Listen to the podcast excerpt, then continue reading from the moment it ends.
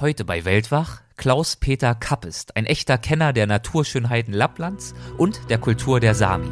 Vielen Dank fürs Zuhören und willkommen beim Weltwach-Podcast. Legendäre Grenzgänger und leidenschaftliche Weltenwanderer nehmen uns mit auf ihre Streifzüge und bieten Einblicke in ferne Orte und faszinierende Kulturen. Mit offenen Augen ins Abenteuer das ist der Weltwach-Podcast mit Erik Lorenz.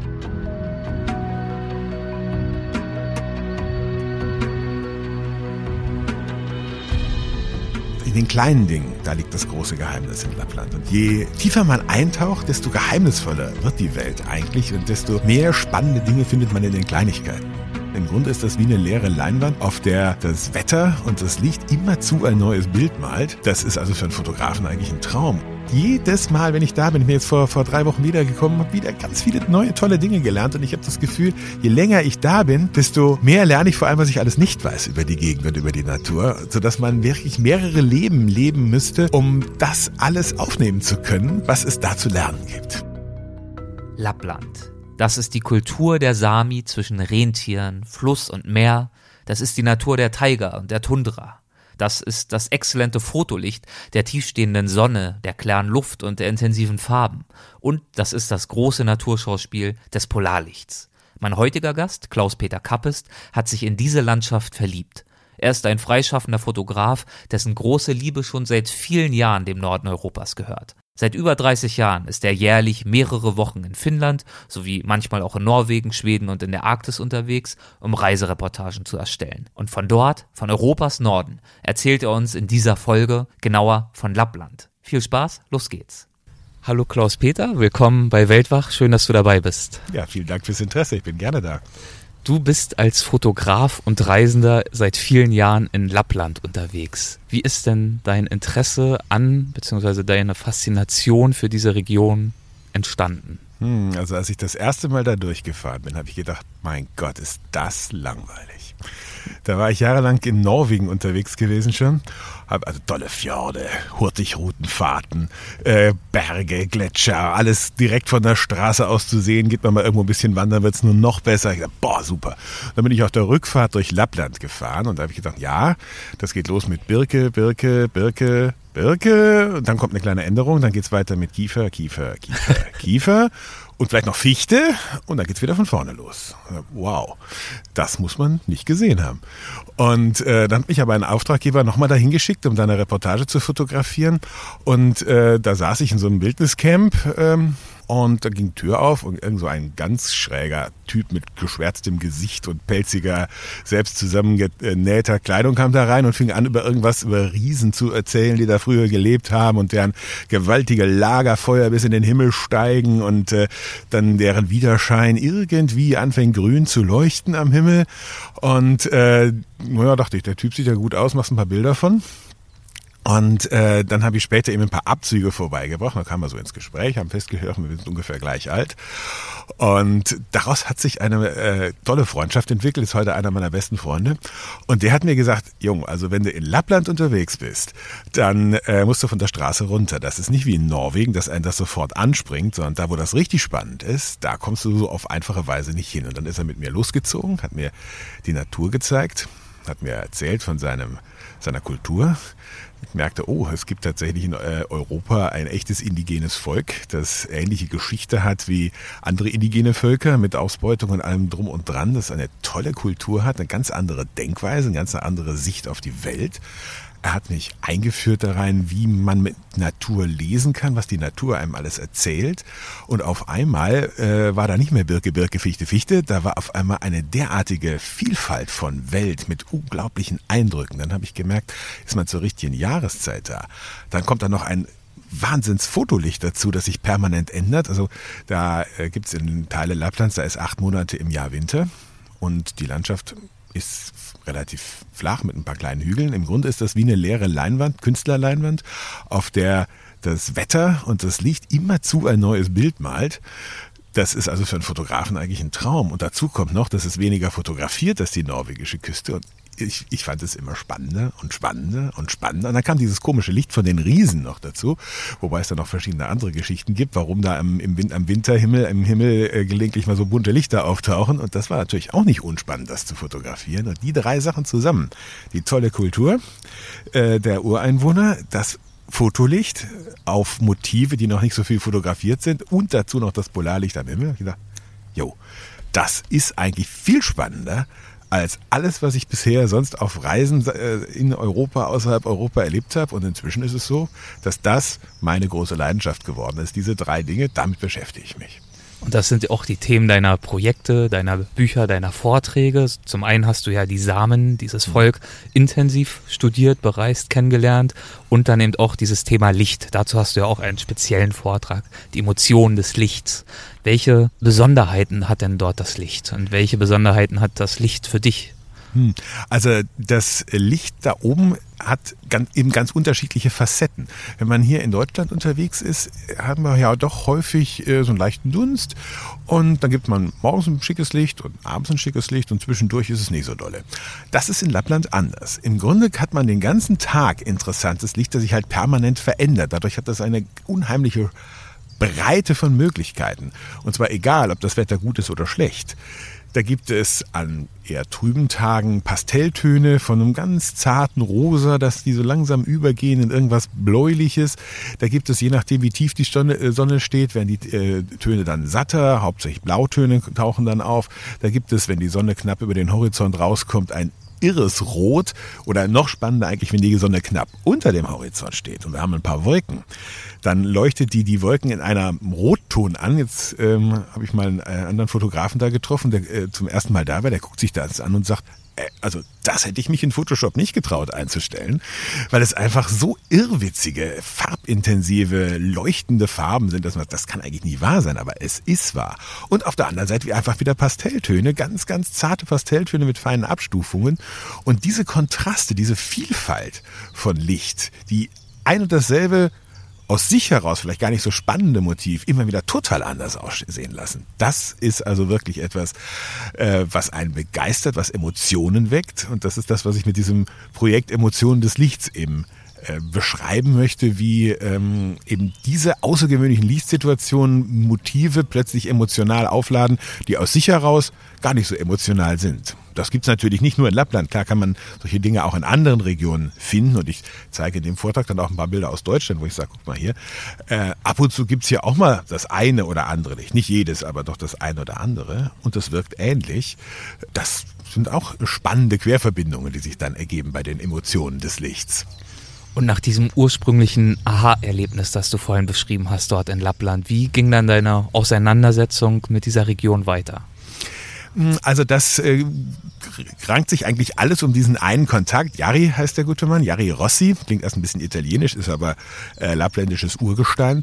Und der hat mich halt mehr, mehr und mehr in die Kultur eingeführt. Ich habe immer mehr Leute kennengelernt, samische Rentierzüchter, habe eben dann über diese Kultur der Menschen äh, gelernt, die man in Deutschland häufig ja auch Lappen nennt, aber viele empfinden das als Schimpfwort, deswegen sollte man wohl eher ihre Selbstbezeichnung Sami benutzen. Und je mehr Menschen ich kennengelernt habe, je offener die dann wurden, also anfangs waren die schon ein bisschen skeptisch, wenn da so ein, so ein Fremder kommt und eine Kamera um den Hals hat, dann, was will der denn? Äh, will der uns hier irgendwie äh, wieder durch den Kakao ziehen? Also was, was tut er da eigentlich?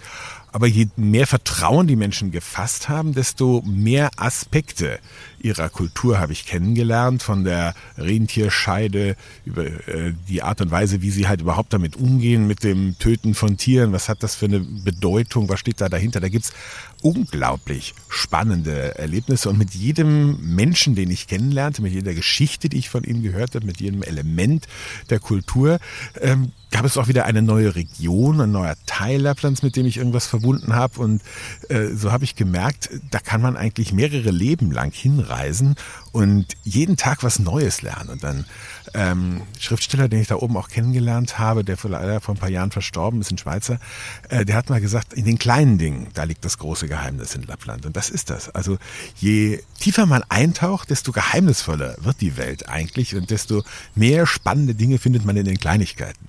Kannst du vielleicht noch ein bisschen von den Samen erzählen? Viele Leute haben den Namen sicherlich schon mal gehört, dieses Volkes, wissen aber recht wenig darüber. Wie viele Menschen gehören zu diesem Volk und wie leben die Samen heute? Gleich eine ganz spannende Frage. Beide Fragen sind äußerst spannend, denn da muss man sich erstmal überlegen, wer ist denn überhaupt ein Same? Das Problem mit dem Volk ist, die es ist entstanden irgendwann vor mehreren tausend Jahren, als die ähm, ersten Siedler nach der letzten Eiszeit in den Norden kamen, aus verschiedenen Richtungen, aus Mitteleuropa, aus Zentralasien, die sind irgendwie miteinander verschmolzen und da sind die Samen entstanden.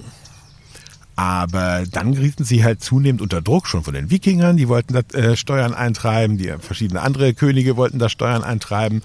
Und die haben diese Könige, die das äh, regiert haben, den Norden, das nun Dänen, Norweger, Schweden, Russen, wer da immer unterwegs war, haben eine Assimilationspolitik betrieben und haben gesagt, also wer hier leben will, der muss Norweger sein oder Russe sein. Und äh, dadurch haben viele Sami eigentlich bewusst den Namen gewechselt, haben gesagt, wir sind eigentlich, nein, nein, wir sind keine Sami, wir sind Norweger. In Norwegen zum Beispiel durften im 19. Jahrhundert nur Norweger Land besitzen. Und da sind die Grenzen unheimlich verschmolzen. Die Kultur war massiv unter Druck und ähm, ist verfolgt worden, sodass eigentlich nur im Kernbereich, dort wo noch bis in die Mitte des 20. Jahrhunderts hinein die Rentierzüchter als Nomaden unterwegs waren, ein Stück Sami-Kultur überlebt hat. Das war aber nur ein Aspekt der Sami-Kultur. Es gab über Jahrhunderte, ja vielleicht Jahrtausende hinweg sesshaftes Sami, die Landwirtschaft betrieben haben, die Fischerei betrieben haben, die Robbenjagd betrieben haben. Deren ganze Lebensweise ist komplett verschwunden durch die Assimilationspolitik von den Rändern. Und wenn wir heute über Sami-Kultur sprechen, dann reden wir eigentlich nur über die Kultur der Rentiernomaden, die irgendwie in der Mitte Lapplands zu Hause waren. Dann kam irgendwie ein großer Umschwung in der Sami-Kultur, so im ähm, den 70er, Anfang der 70er Jahre, dass äh, die Sami durch, äh, der, also im Hintergrund war ein großes Staudammprojekt in Alta in Norwegen, sollte ein neuer Wasserkraftstaudamm gebaut werden. Sommerweiden von äh, oder Frühlingsweiden von Rentieren sollten dadurch unter Wasser gesetzt werden. Die Sami haben demonstriert in Oslo und äh, das war Anfang der 70er, wo im Kielwasser der 68er Bewegung sowas ganz modern war, da drauf zu reagieren. Und da kam eine Sympathiewelle aus der ganzen Welt. Da haben die Sami plötzlich erlebt, wow, äh, wir kriegen total viel Unterstützung. Das hat das Selbstwertgefühl gerade dieser Rentier-Sami massiv aufgewertet. Es wurde ein samisches Parlament eingerichtet, das Gelder verwalten kann, das Förderprojekte starten kann.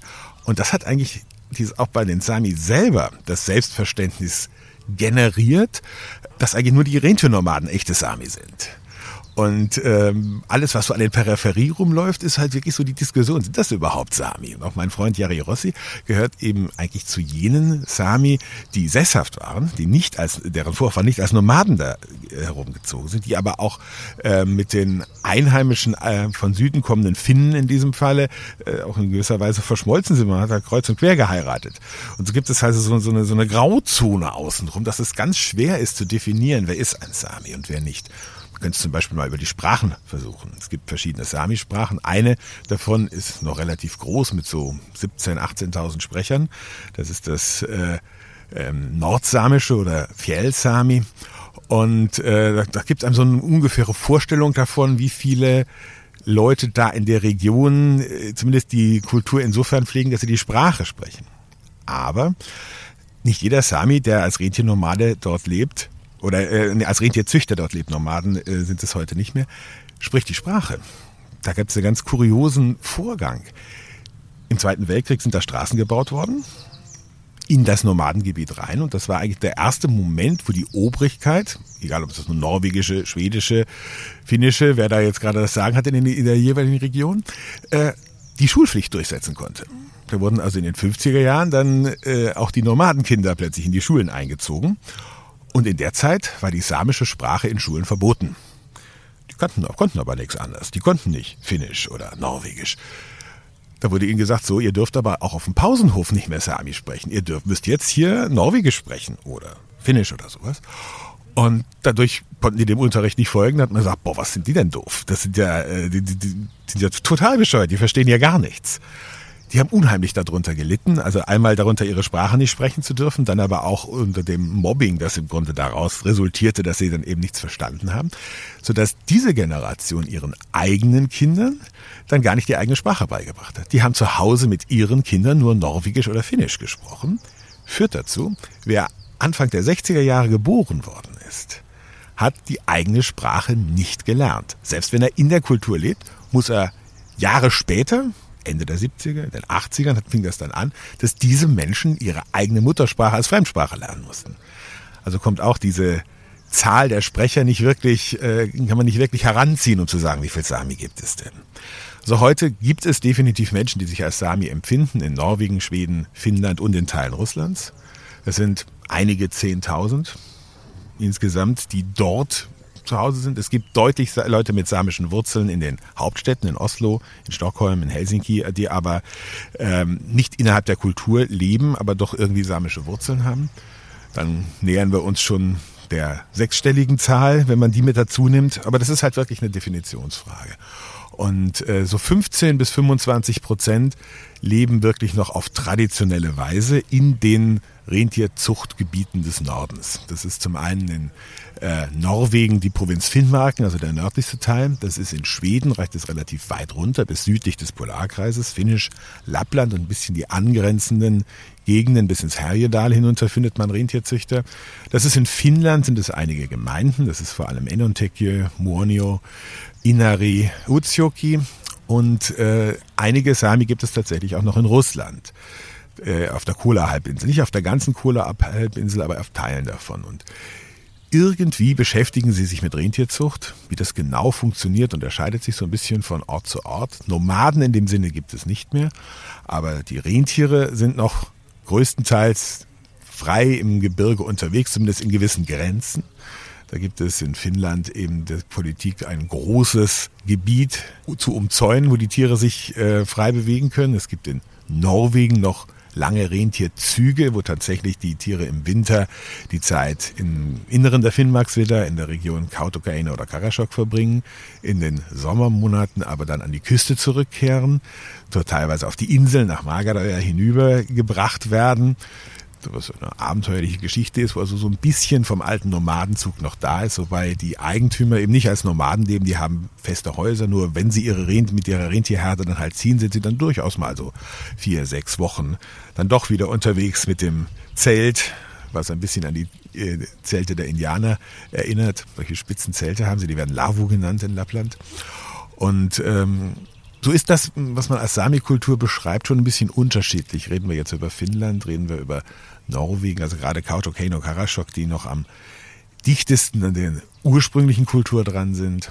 Reden wir über die Randgebiete, äh, wo eben viele Familien, gerade jetzt zum Beispiel an der norwegischen Küste, wieder entdecken, äh, dass sie ihre Vorfahren wohl im 18. Jahrhundert sich noch als Sami verstanden haben, dann aber eben im 19. Jahrhundert irgendwie sich bemüht haben zu verschmelzen mit den Norwegern. Auf einmal merken sie, ach naja, wir haben doch irgendwie samische Wurzeln.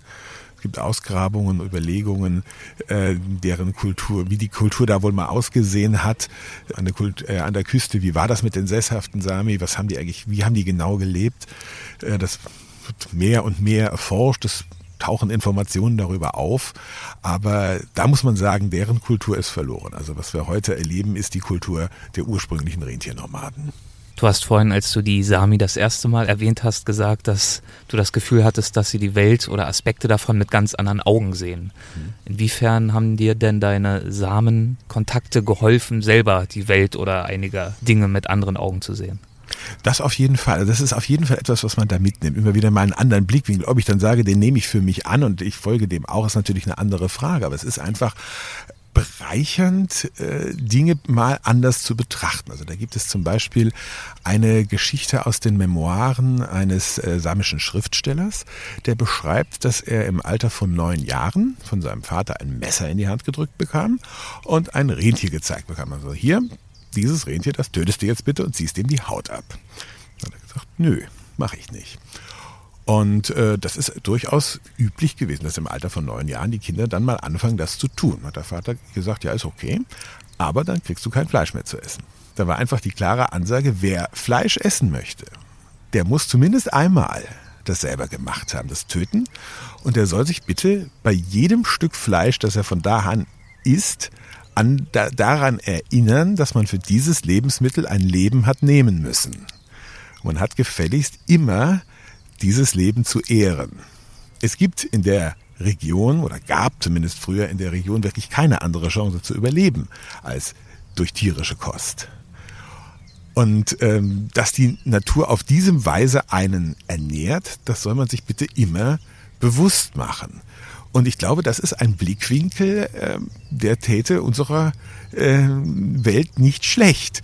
Also wenn jeder, äh, der Fleisch essen möchte, zumindest einmal im Leben das Tier selber getötet, ausgenommen und gehäutet haben muss, würde das, glaube ich, die Anzahl der Vegetarier erhöhen. Und äh, auch Heute ist das in der Sami-Kultur natürlich nicht mehr, wird das nicht mehr ganz so praktiziert, aber dieser Gedanke, äh, dass man eben das Tier, das man isst, wirklich ehren sollte, unter anderem auch daran, dass es also ein völliger Tabu ist, Fleisch wegzuwerfen. Wenn man irgendwo zum Essen eingeladen ist und man äh, kriegt da ein Rentier geschnetzelt auf den Teller oder, oder man schaufelt es sich auf den Teller und sagt man, oh, jetzt bin ich aber satt und da sind noch ein paar Stücke übrig. Das gehört zu den übelsten Beleidigungen, äh, weil man einfach dem äh, das Tier, das Leben nicht ehrt. Und diese äh, diese tiefe Ehrfurcht vor der Natur, die spielt schon eine ganz wesentliche Rolle. So hatten die Sami früher auch eine Naturreligion auf der Basis des Schamanismus. Da gab es heilige Plätze, die genannten Seita-Plätze, Steine, Schluchten, besondere Marken in der Natur. Und da wurden Opfer gebracht, wie das in schamanistischen Kulturen war. Dann gab es Jahrhunderte, in denen da nicht mehr drüber gesprochen wurde. Und inzwischen stellt man fest, das gibt's noch. Diese Seita-Plätze sind noch da und sie werden genutzt aus genau wieder dieser respektvollen Überlegung. Da gehen die Menschen hin, bringen Kleinigkeit vorbei. Ein, zwei Euro-Münzen, eine selbstgebastelte Fliege vom Fliegenfischen, irgendeine Kleinigkeit. Einfach nur, um sich bei der Natur zu bedanken. Jetzt nicht, weil sie da meinen, irgendeinen Naturgeist besänftigen zu müssen, sondern weil sie sagen, das ist für sie selber ein wichtiger Schritt, um sich immer wieder dieses diese Ehrerbietung der Natur gegenüber bewusst zu machen und zu sagen, wir müssen uns bei der Natur bedanken, dass sie uns ernährt. Und wir müssen uns immer wieder darüber im Klaren werden, dass wir Leben nehmen, wenn wir Fisch und Fleisch essen. Und wir äh, müssen einfach äh, der Natur, der Erde und den Dingen, die sie uns gibt, mehr Ehrfurcht entgegenbringen, als das in der westlichen Kultur oder der europäischen Kultur der Fall ist. Und das finde ich ein ganz spannender Blickwinkel. Auf Zum jeden Beispiel. Fall. Da gibt es ganz viele von, äh, von dieser Art. Kannst gerne noch ein Beispiel nennen. Ähm, ja, dann äh, gibt es vielleicht noch eine, eine Sache, die ähm, schauen wir noch mal kurz auf die Geschichte der Sami. Ähm, hat ja erzählt, dass sie äh, eben in den 70er Jahren dann ähm, das Selbstbewusstsein aufkeimte. Das kam aber nicht mal eben so von 0 auf 100. Da gab es natürlich Vorläuferereignisse und zwei davon möchte ich mal erwähnen. Ähm, das war einmal ein kleiner Aufstand im 19. Jahrhundert in Kautokeino. Damals äh, war das norwegisch, damals kamen Kaufleute dorthin, die den Sami eben Felle abkauften und Alkohol mitbrachten. Und die Geschichte, die sich da ereignet hat, unterscheidet sich kaum von dem, was wir von Indianern oder Aborigines kennen. Äh, der Alkohol war ja zunächst ein Geschenk. Und sobald dann eine gewisse Abhängigkeit da war, wurden die brutalst ausgebeutet. Dagegen gab es einen Aufstand. Und ähm, das waren mehrere Sami daran natürlich beteiligt. Es gab auch zwei Tote dann. Dafür sind auch zwei Sami hingerichtet worden. Das war aber auch so ziemlich alles, was an Gewalt äh, da überhaupt an, an, an Sami-Widerstand jemals geleistet wurde. Das Spannende daran ist äh, der treibende Geist dahinter. Das war eine Frau, Ellen Skum.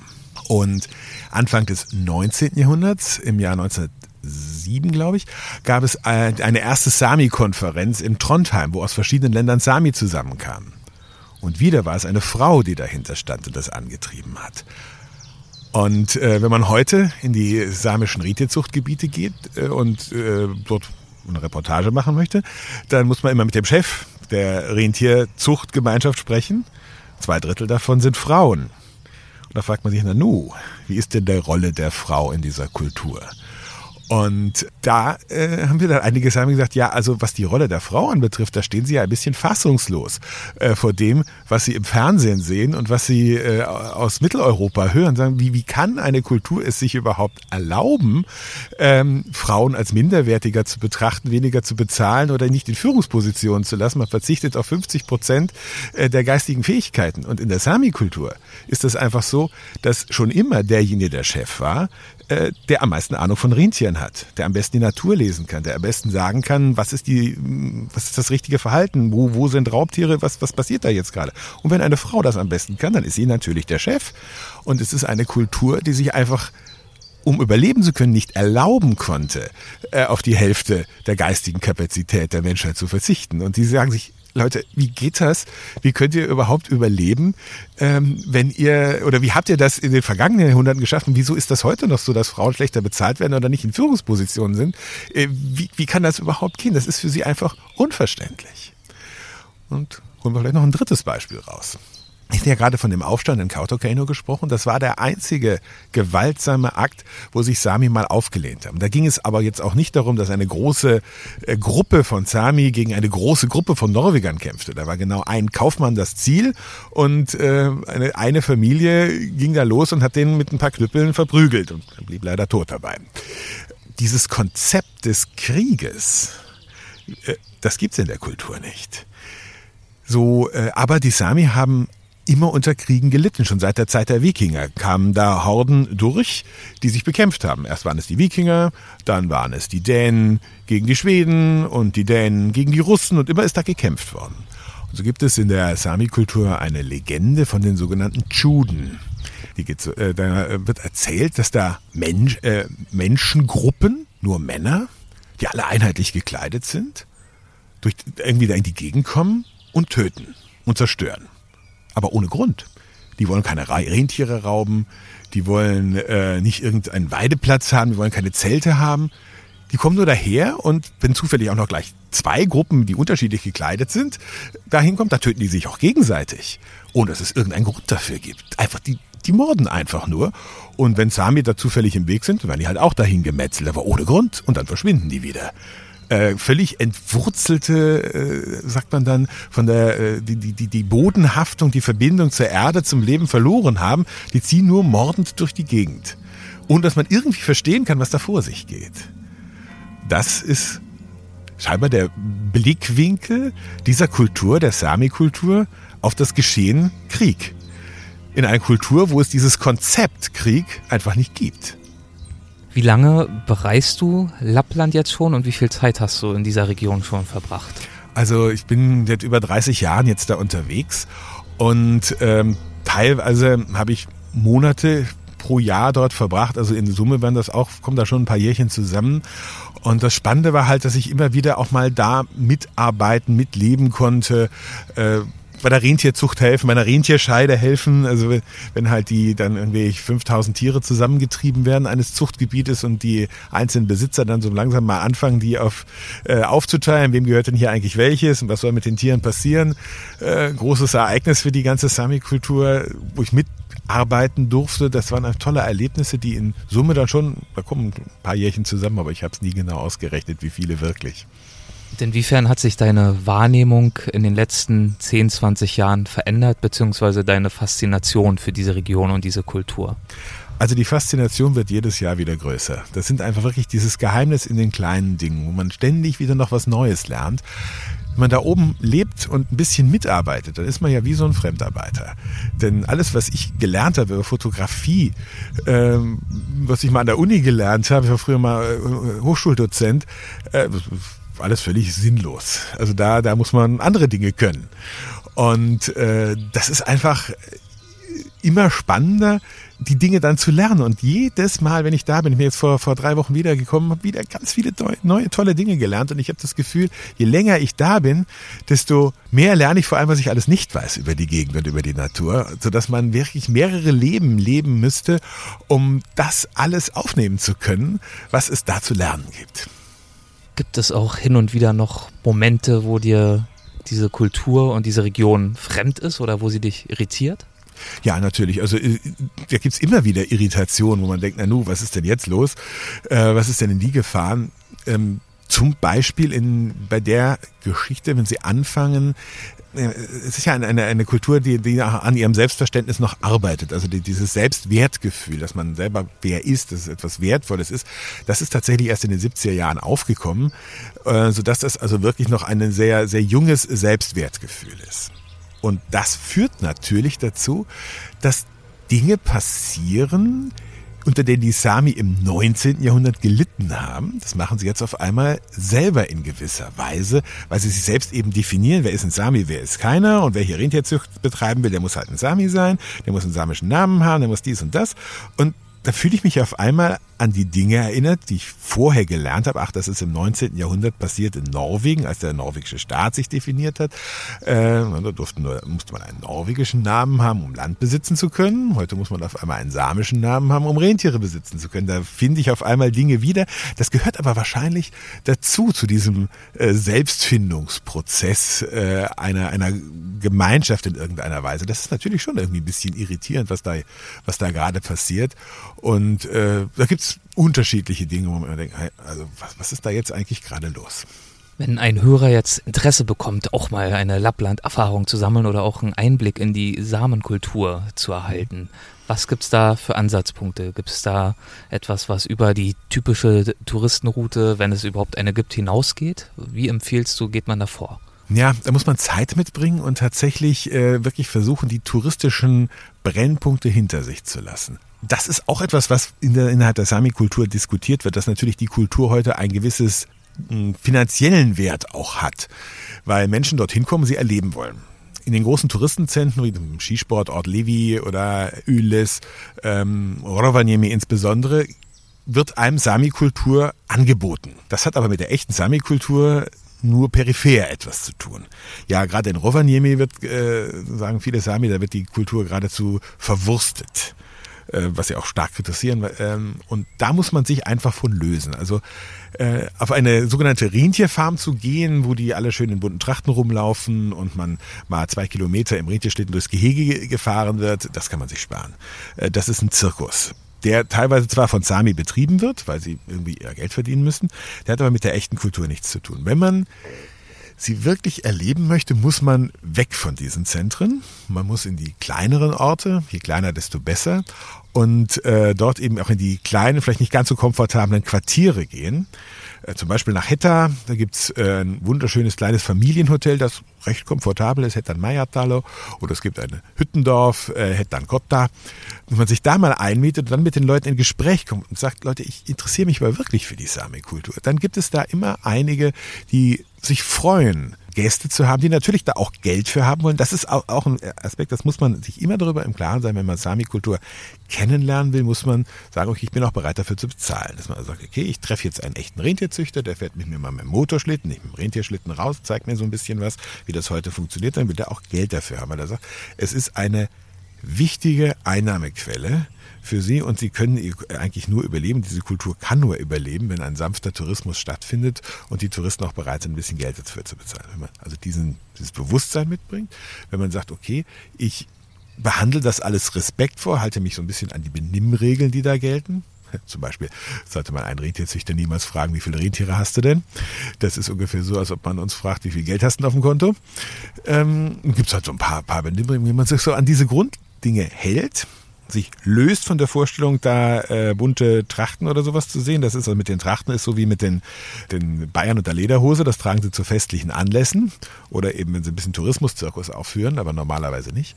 Und äh, wenn man das mitbringt, in die kleinen Orte geht, dann hat man durchaus Einblicke.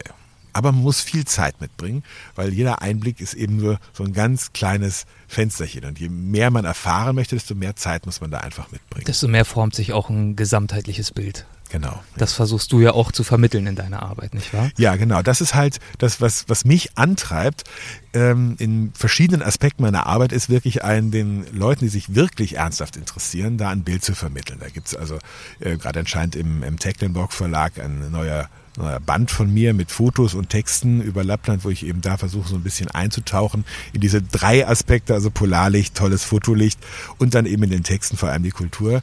Das sicherlich auch eine Möglichkeit, da ein bisschen einzusteigen in dieses Thema. Das wird also irgendwie in den nächsten Wochen erscheinen.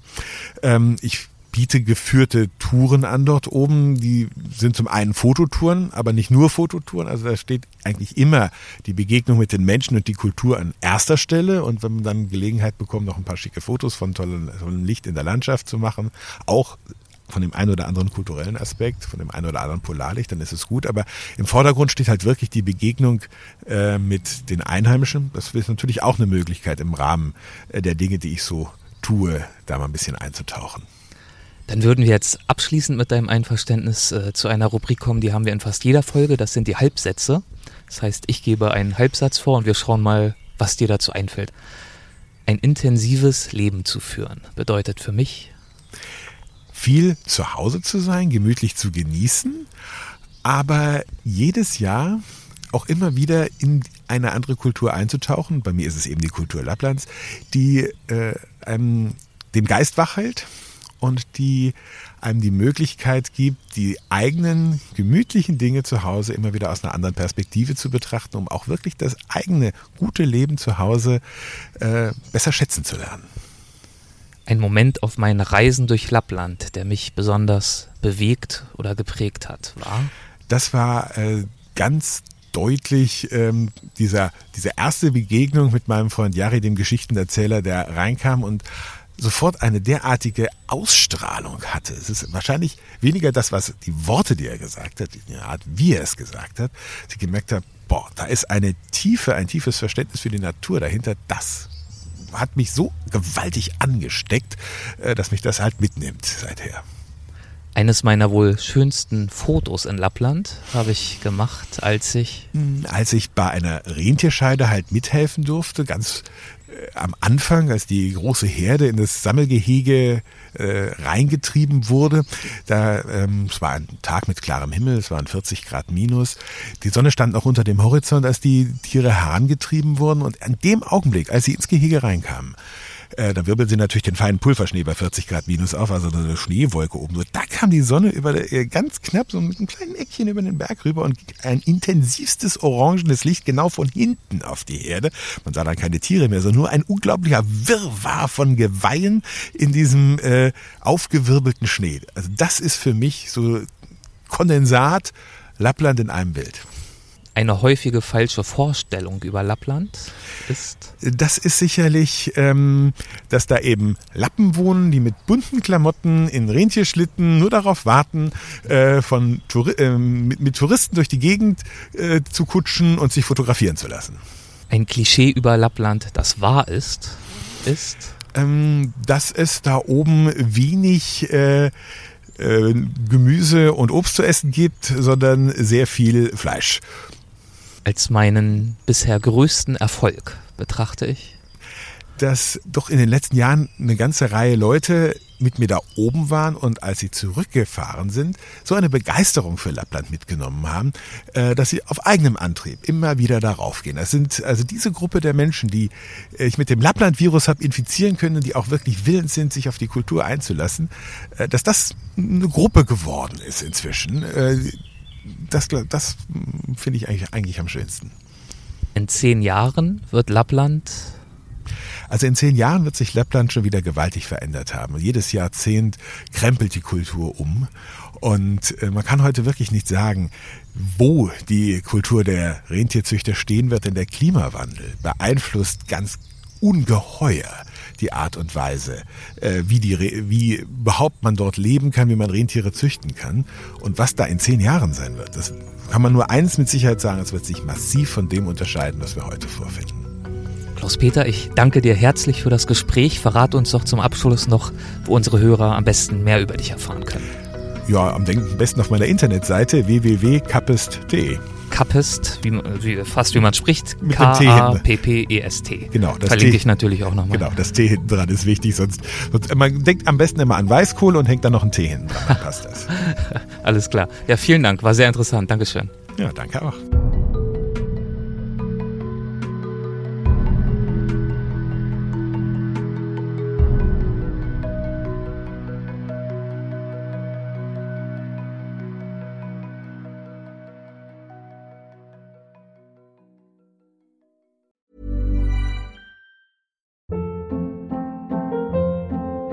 Hold up. What was that? Boring. No flavor. That was as bad as those leftovers you ate all week. Kiki Palmer here, and it's time to say hello to something fresh and guilt-free. Hello Fresh. Jazz up dinner with pecan-crusted chicken or garlic butter shrimp scampi. Now that's music to my mouth. Hello Fresh. Let's get this dinner party started. Discover all the delicious possibilities at hellofresh.com.